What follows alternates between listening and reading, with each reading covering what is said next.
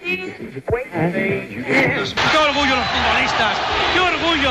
Hay que sentirse orgulloso del Sporting y de estos futbolistas. En Ser Deportivos Gijón, Manfredo Teca. Cuando era más joven, viajé en sucios trenes que iban hacia el norte.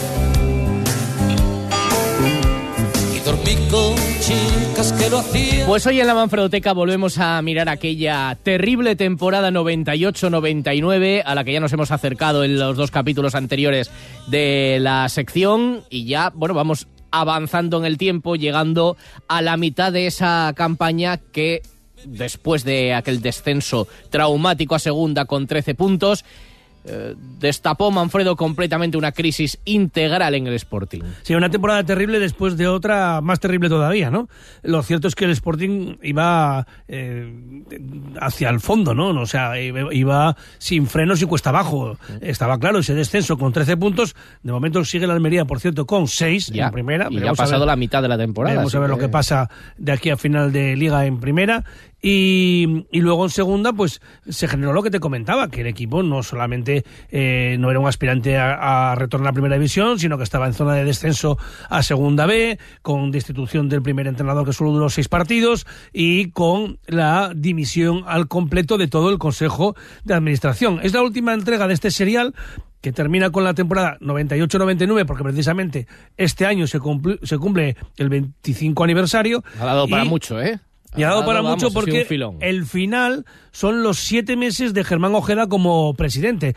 Y hemos recuperado algunos audios que van directamente a la sección Manfredoteca Gourmet. ¿eh? Ya lo escucharán lo- los oyentes. La semana pasada hablábamos con el exfutbolista Kaiku, que vivió desde dentro esos dos años calamitosos, entre 1997 y 1999, y lo dejamos con la destitución del holandés Ademos, que venía de reemplazar a Antonio López, y entrada de eh, Pedro Baraojos, octavo entrenador en temporada y media. Ambas decisiones ya se tomaron bajo el control de aquel Consejo de Administración, que era una jaula de grillos, y hemos recuperado el audio de la presentación de Pedro Baraojos.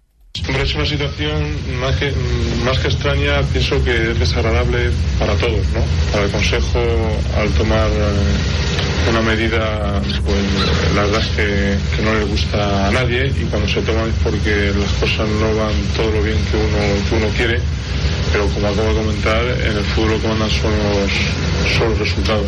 Yo espero que, que la cosa marche mejor y que tenga más fortuna o más suerte Pedro Baraojos era el segundo entrenador de Ademos, le había puesto el consejo un español para que el holandés se, se sintiera un poco más cómodo y eh, tras perder en, en Alicante frente al Hércules, el Sporting estaba a cuatro puntos de la salvación que precisamente marcaba el propio con- el conjunto alicantino. Era O sea, la cuatro jornada- puntos de salvarse. Estaba en descenso Sí, a sí, segunda sí. B, por entonces era segunda. B. Sí, sí, en la jornada 19, ¿eh? Un equipo recién descendido de primera. Exacto. Después de 21 años consecutivos en primera. Después de 21 años en primera, que había una generación que no conocía la segunda división Eso y una es. temporada que se había planificado como aquello de un añito en el infierno y Eh, volvemos. No eh, pasa nada. eso Fue es. un año malo y, y se vuelve y estaba en puesto de ascenso a segunda. Estábamos en enero de 1999 y debuta en Liga eh, Pedro Braojos frente al Barça B después de perder 0-1 ante el Deportivo de La Coruña en Copa del Rey, lo que costó la eliminación.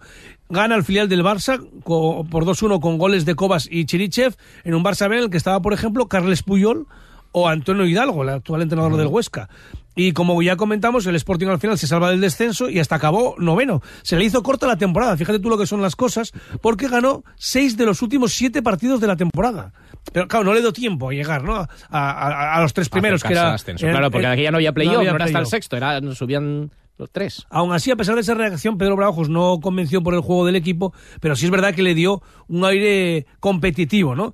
Eh, muchos pensamos que no era la solución para la temporada siguiente, que había que hacer eh, tabla rasa, no lo entendió así el Consejo de Administración y una vez más se equivocó. Eh, esa decisión de que continuara Pedro Braujos no la tomó el Consejo de, de Germán Ojeda, como ahora vamos a comentar, sino que la tomó ya José Fernández, ¿no? Sigue Braujos la temporada siguiente, al final acaba siendo destituido. Es verdad que en el último tercio de liga eh, y, eh, entra eh, Ciriaco Cano y el equipo acaba mm, en la mm, mitad de la tabla. Eh, bueno, fue una temporada que en lo deportivo tampoco significó eh, ni- ni- ninguna ilusión para la afición, todo lo contrario, mucho miedo al principio y luego la tranquilidad de, de no descender. Hay un nombre importante, un nombre clave en esa temporada y en la acción del equipo, que es Igor Lediakov, Sí. que había estado cedido fuera, ¿verdad? En Japón. En Japón. Sí, sí, eh, después de la, de la temporada dramática en, en Primera División, que hubo un lío tremendo, ya lo comentamos con Kaiku, pues por ejemplo, apartando a futbolistas que eran perfectamente válidos, como Velasco, como Villarroya, eh, Bango, un montón de gente que podía haber aportado. Las- la salida anterior de Julio Salinas, que fue una chapuza terrible, total, se mandó a, a Japón a Igor Lediakov, porque era un hombre polémico fuera del campo, evidentemente. Y como saben los que lo vivieron, toda la calidad que tenía, lo tenía también a veces de indisciplinado y su calidad, desde luego, en segunda división era diferencial. Él vuelve de Japón, llega cuando está ya Pedro Braojos y el Sporting empieza la remontada, ¿no? Luego, eh, yo recuerdo en aquella época mm, tuve mis detractores con el tema de Lediakov porque contaban lo que era la realidad. Todo lo que tenía de buen futbolista luego lo tenía de indolente muchas veces. Se ponía las pilas cuando tenía que renovar, pero no era un jugador llegó a la vez a España que Carpin, y mira Carpin lo que hizo. Yo decía, si fuera como Carpin sería otra cosa. Ya. Mira cómo jugó Carpin, Champions con la Real, el Celta, el Valencia, un futbolista con un recorrido en primera división enorme, y al final, cuando él deja el Sporting, que es porque irrumpe eh, David Villa y Pepe Cebal le da la oportunidad al guaje, Igor Lediakov solo tiene el Eibar para ir a jugar, cobrando el mínimo de ficha, que entonces eran 30.000 euros. Y era una pena porque con aquella calidad tremenda, es que hacía cosas en Sí, el sí, no, Molinón no, que no. la gente no veía, pero es Y En verdad... segunda división era diferencial. Vamos, bueno, y en aquel Sporting que metía miedo, pues Sí, claro, era el único jugador que de repente, y con eso, cuando se viene de Japón y dice, oye, yo ahora quiero quedarme, prefiero vivir en España. Claro, Entonces, la rabia bueno, que- apretaba más, pero no marcaba tanto la diferencia. Eso, la rabia que daba era eso, que había, que había que ponerle las pilas con decisiones de ese tipo, o cuando le apartaban, o le dejaban en el banquillo, o cuando tenía que renovar. Ese era el problema de Igor Lediakov. Talento lo tenía todo. El otro día dabas un dato que era mm, tremendo, que 37 futbolistas, 37 Sí. habían vestido la camiseta del Sporting, habían llegado a jugar con el primer equipo aquel año. Y ya comentaste un equipo titular con el entrenador que inició la temporada, con Antonio López. Con Braojos, ¿quiénes eran los futbolistas importantes? Cambió ¿Quiénes casi jugaban? todo, claro, porque eh, como con toda esa cantidad de futbolistas que, que se utilizaron, hay que comentar que hubo dos partidos muy buenos lejos del Molinón, un 2-5 en Toledo, del que precisamente el martes se cumplieron 25 años, el 30 de enero de 1999, y otro mejor, al final de liga, un 0-4 en Pamplona ante Osasuna, con hat-trick de Chirichev y otro gol de Lediakov. Y jugaron Sergio Sánchez en la portería, el actual entrenador del, del Marino, Pepe Mesas, que actuó de lateral ese día, aunque era central, Isma, Sergio Fernández y Mingo. Hay do- dos entrenadores en activo, uno en el juvenil del Sporting, el primer juvenil, y otro en el Marino del Luanco. Doble pivote, David Cano y Vicente, que Vicente ahora trabaja en la Secretaría Técnica del Burdeos, del Girondins Y de David Burdeos. Cano en la Federación Española de Fútbol. Sí. Y, o sea, que Vicente seguro que fue uno de los mentores de Pedro Díaz, Mm. ¿eh? porque ya digo, Sí, sí, de estuvo hecho en el fue, Chelsea, fue, estuvo sí, en, sí. el- en el Mónaco. Y luego, en la línea de, de creación, estaban eh, en esa línea de tres, era un, un, un 4-2-3-1. eh, jugaron eh, por delante de los dos mediocentros Cherichev, Alberto Ruiz, aquel pequeñito madrileño, Sí, madrileño. y Lediakov, y arriba Monchu. Como el que hablábamos hace unos días, Monchu. Sí, el- sí, era un equipo bueno. Sí, era un buen equipo. Y luego en la segunda parte entraron Poyatos, Urbano y Rubén Suárez. Y en Osasuna, por ejemplo, jugaba Cuco Cieganda, que fue el entrenador del Oviedo y, de- y del Huesca. Rubén Suárez, hijo de Cundi, que además ese año fue especial para él, ¿no? Porque Sí. fue, la- fue el año en el que se proclama campeón del mundo. Sí, eh, con la selección española sub-20 fue en Nigeria y reclamaba más apoyo para los jóvenes eh, futbolistas españoles. Fíjate tú que recuerdo detalle. Llegaba, llegaba de Nigeria el lunes y yo le llamé para que fuera a la tertulia de, de Ser Deportivos en el restaurante del puerto. Y llegó directamente del aeropuerto con el uniforme de la selección española. y contaba esto Rubén Suárez. Hay jugadores de, de gran calidad, ¿no?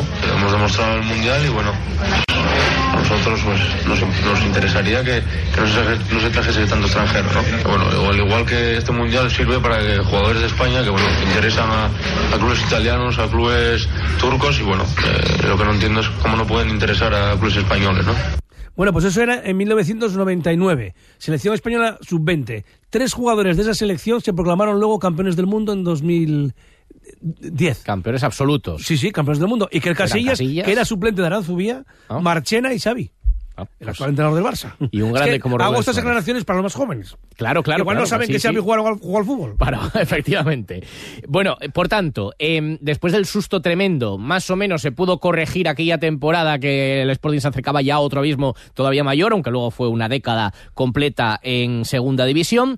Eso a nivel deportivo. Y a nivel institucional, decíamos, se había dimitido el Consejo de Administración en pleno. ¿Cómo se encauzó eso? Sí, se, se gestó ese Consejo de Administración en el mes de, de enero. Decíamos lo de Consejo de Administración Frankenstein, por lo que se saca ahora eh, también en temas políticos, en los que evidentemente no nos vamos a meter. Y, y ¿sabes lo que he encontrado ahí? Decíamos que uno de los nombramientos más sorprendentes fue que entrara una mujer, no había habido ninguna después de Margarita de Díaz Braña, y mm, era eh, María Teresa Álvarez, que había sido presentadora de, del programa regional, Sí. escritora y la mujer de Sabino Fernández Campos, que era el, el- el jefe de la Casa Real. Ah, sí, sí, Era la condesa de la Torres, Escritora. escritora, periodista también, como te decía, y, por supuesto, habló para ser Gijón. Era mucho más cómodo pues rechazar la, la invitación que me había hecho el presidente Germán. Lo que pasa que soy aficionada al Sporting desde siempre. Luego, por otra parte, eh, está pasando unos momentos muy difíciles y no sé, creo que como aficionada mm, me lo pidieron y debía responder. Le di mil vueltas y en fin, creo que aunque puedo no puedo dar muchas cosas, pero simbólicamente y bueno, estoy dispuesta a ofrecer todo mi aliento y toda mi ilusión para que el Sporting venga en tiempos mejores. Vea que soy la, la enviada especial del Consejo en Madrid.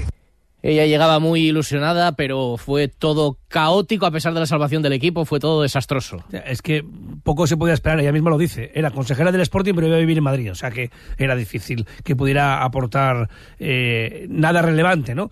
Eh, Como tú dices, sí, efectivamente, los, líos seguían porque, claro, eh, José Fernández, una vez que ve que el equipo está salvado, quiere cargarse a, ese consejo de administración que lo había puesto porque nadie quería estar ahí, por decirlo así.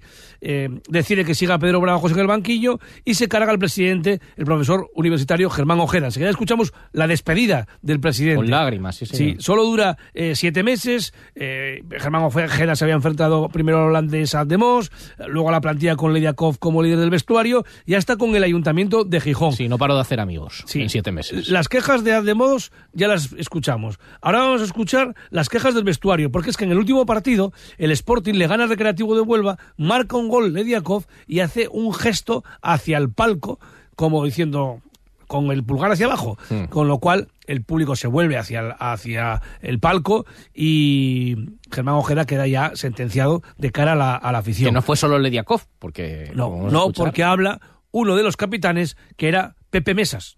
Ya te digo que nosotros no estamos movidos por nadie como se intenta hacer a, se intenta hacer ver a la luz pública por parte del, del, del Consejo de Administración, ¿no? Y lo único que intentamos es realmente que se salga de esta situación de bloqueo que se mantiene entre el Consejo por una serie de enfrentamientos. Y pedían que se fuera al consejo. Sí, y uno de los enfrentamientos era con el ayuntamiento, porque Germán Ojeda lo que quería era prácticamente una revolución desde dentro. que solicitaba que el ayuntamiento, eh, y de ahí, por ahí tenía muchos apoyos también, que le recomprara a Fernández eh, los 525 millones de pesetas que tenían acciones, algo más de 3 millones de euros. Que el ayuntamiento se lo comprara a Fernández. ¿Te quieres ir? Tanto estás diciendo que quieres irte, que venga gente de Gijón, vende tus acciones, te las compra el ayuntamiento y luego el ayuntamiento las pone otra vez a la venta, a un nuevo empresario o a los aficionados. Pero desde la casa consistorial decían que no. Lo comentaba Daniel Gutiérrez Granda, concejal. Concejal de deportes. Ya tuvimos reuniones con el Sporting, nosotros estamos dispuestos a colaborar con el Sporting, pero nosotros de- decimos tajantemente eh, y públicamente para que se enteren todos los ciudadanos que nos negamos a dar al Sporting a fondo perdido 575 millones, porque nos parece una inmoralidad. Si hay que tener una reunión para discutir si damos al Sporting 575 millones o no, yo creo que sobre esa reunión la postura del ayuntamiento está clarísimo. El ayuntamiento decía, en su día se vendió, alguien lo compró, no vamos a hacer la recompra otra vez y buscar otro Y sobre, comprador. y sobre todo teniendo en cuenta que eh, eh, fue- eh, José Fernández fue el máximo accionista del Sporting porque tenía los apoyos también del ayuntamiento. Claro, O sea, sí señor, y a él se le había vendido y estaba y, y el ayuntamiento se negaba a deshacer esa operación de alguna forma. Y llegamos, no le sale su plan, eh, así que llegamos a la marcha, a la despedida de Germán Ojeda. Sí, el 17 de julio de 1999. Es en una junta de accionistas y Germán Ojeda se despide llorando. Gracias a la afición honrada Gracias al Sporting digo que nunca será, si vosotros queréis, el cortijo de Fernández ni de Juan Arango, pese a que lo manejen económicamente. No quisimos hacer del Sporting una oficina de nadie, por muy importante que fuera en Gijón, y no nos prestamos a ser empleados de nadie. Hemos sido solo empleados incondicionales del Sporting. Las consecuencias ya las sabéis todos los sportinguistas decentes y de buena voluntad. Pagamos esa independencia insobornable al servicio de nuestro querido Sporting, con amenazas, con pintadas, con chantajes. Bueno, y aquella junta de accionistas fue tremenda, fue un vodevil en toda regla. Lo que vais a escuchar es la guinda a, a lo que hemos venido contando en estas tres últimas entregas de la Manfredoteca.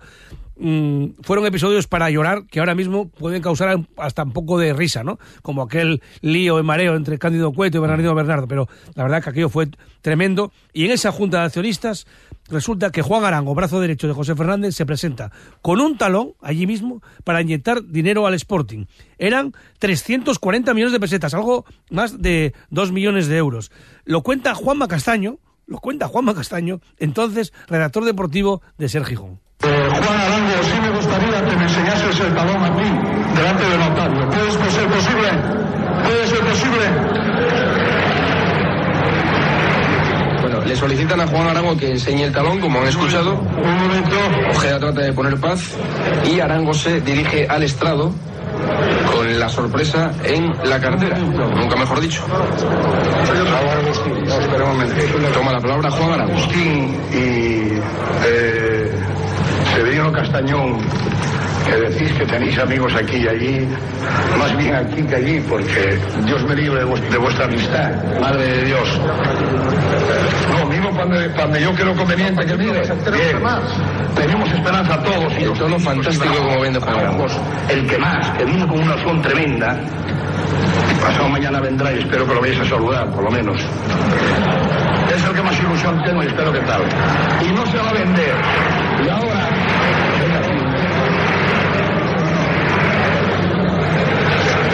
En este momento Juan Arango un, es un préstamo participativo En su mano necesaria. a la cartera. La cantidad es necesaria, no son los 800 y pico que, que- que dice Plácido, son 1.040 millones, que son los 400 de la, del contrato de origen que se van a contabilizar, los 300 de José Manuel y 340 millones de pesetas en talones, en cheques bancarios. Aquí está. Y ahí llevaba el dinero en el talón que llevaba en el bolsillo de la chaqueta. Increíble. Bueno, eh, fue un año, la verdad es que no nos aburríamos. No, no. Preferimos no, no, aburrirnos. sí, Preferimos sí. aburrirnos porque Y una vez más, Esto era sacamos terrible. esa frase de Diego del Valle, ¿eh? Pásanos, Pásanos poco. O pasábanos poco. desde luego. O pasónos poco. Pero son auténticas joyas ¿no? todo lo que hemos escuchado del si archivo encontramos sonoro alguna más de- por ahí. Yo creo que sí. Sí, igual todavía aparece para un nuevo capítulo. Gracias, No, de- Manfredo. de esta temporada no, lo dejamos aquí. Sí, vamos a entrar en otras cosas que, que ya hemos recordado mucho, aquel año fatídico la temporada 98-99. Hasta luego. Hasta luego. Te vienes conmigo y contestó que sí.